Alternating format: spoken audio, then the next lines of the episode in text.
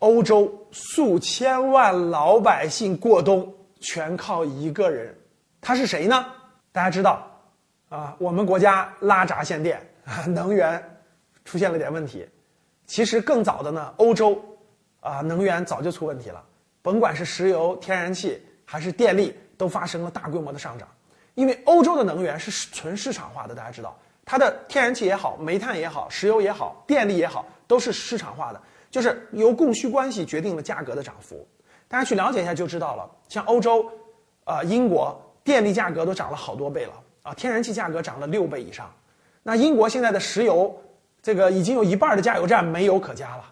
那这都是欧洲的天然气、煤炭的价格都上涨了，电力非常贵。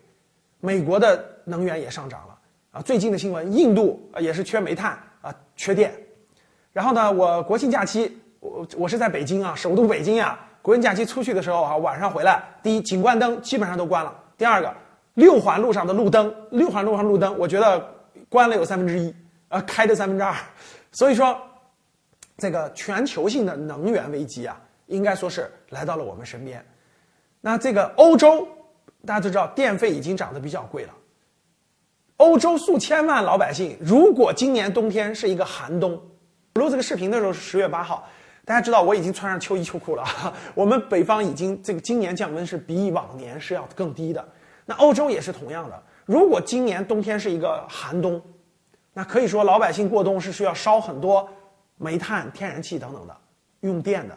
那这么贵的价格，市场自由波动，欧洲自由波动这么贵价格，可以说今年数千万欧洲普通国家的老百姓，啊，你交不起这个电费，那你就要挨冻啊。那这数千万人冬天的这个取暖。由一个人掌握，大家知道他是谁吗？没错，是俄罗斯的普京。普京前两天开会就说了，说了两点。第一个，欧洲今天的能源危机是欧洲国家自己搞这个所谓的这个呃新能源，所谓的这种能源革命没有搞没有捋捋顺，所以产生的危机。那普京说的第二句话，俄罗斯将尽力啊增加面向欧洲的供应。缓解欧洲的这个能源危机，所以大家看这两句话啊。第一，先说了，问题不是我们俄罗斯不给你供气造成的，啊，虽然俄罗斯也减少了一定的向欧洲的供气啊，但是是你们自己造成的。第二，那我们尽力帮你缓解缓解危机。其实呢，这有这里面有很多的地缘政治问题的。大家都知道，俄罗斯向德国修通了一条这个天然气管线，但是美国从中作梗啊，不希望这个这条线运行。所以呢，现在正好你遇到危机了，那就看你自己了，对吧？正好俄罗斯借助这一次的能源危机，其实可以大大的有利于促进俄罗斯和欧洲的关系，特别是这种能源的贸易和能源的交易。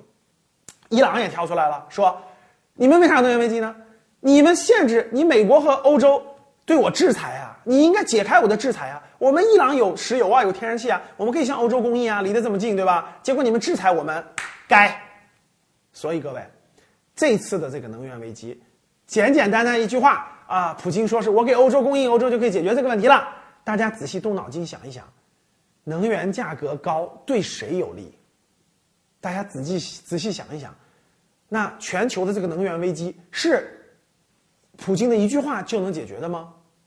所以，如果今年第四季度你应该真正研究的，那就是跟能源相关的板块。你听懂了吗？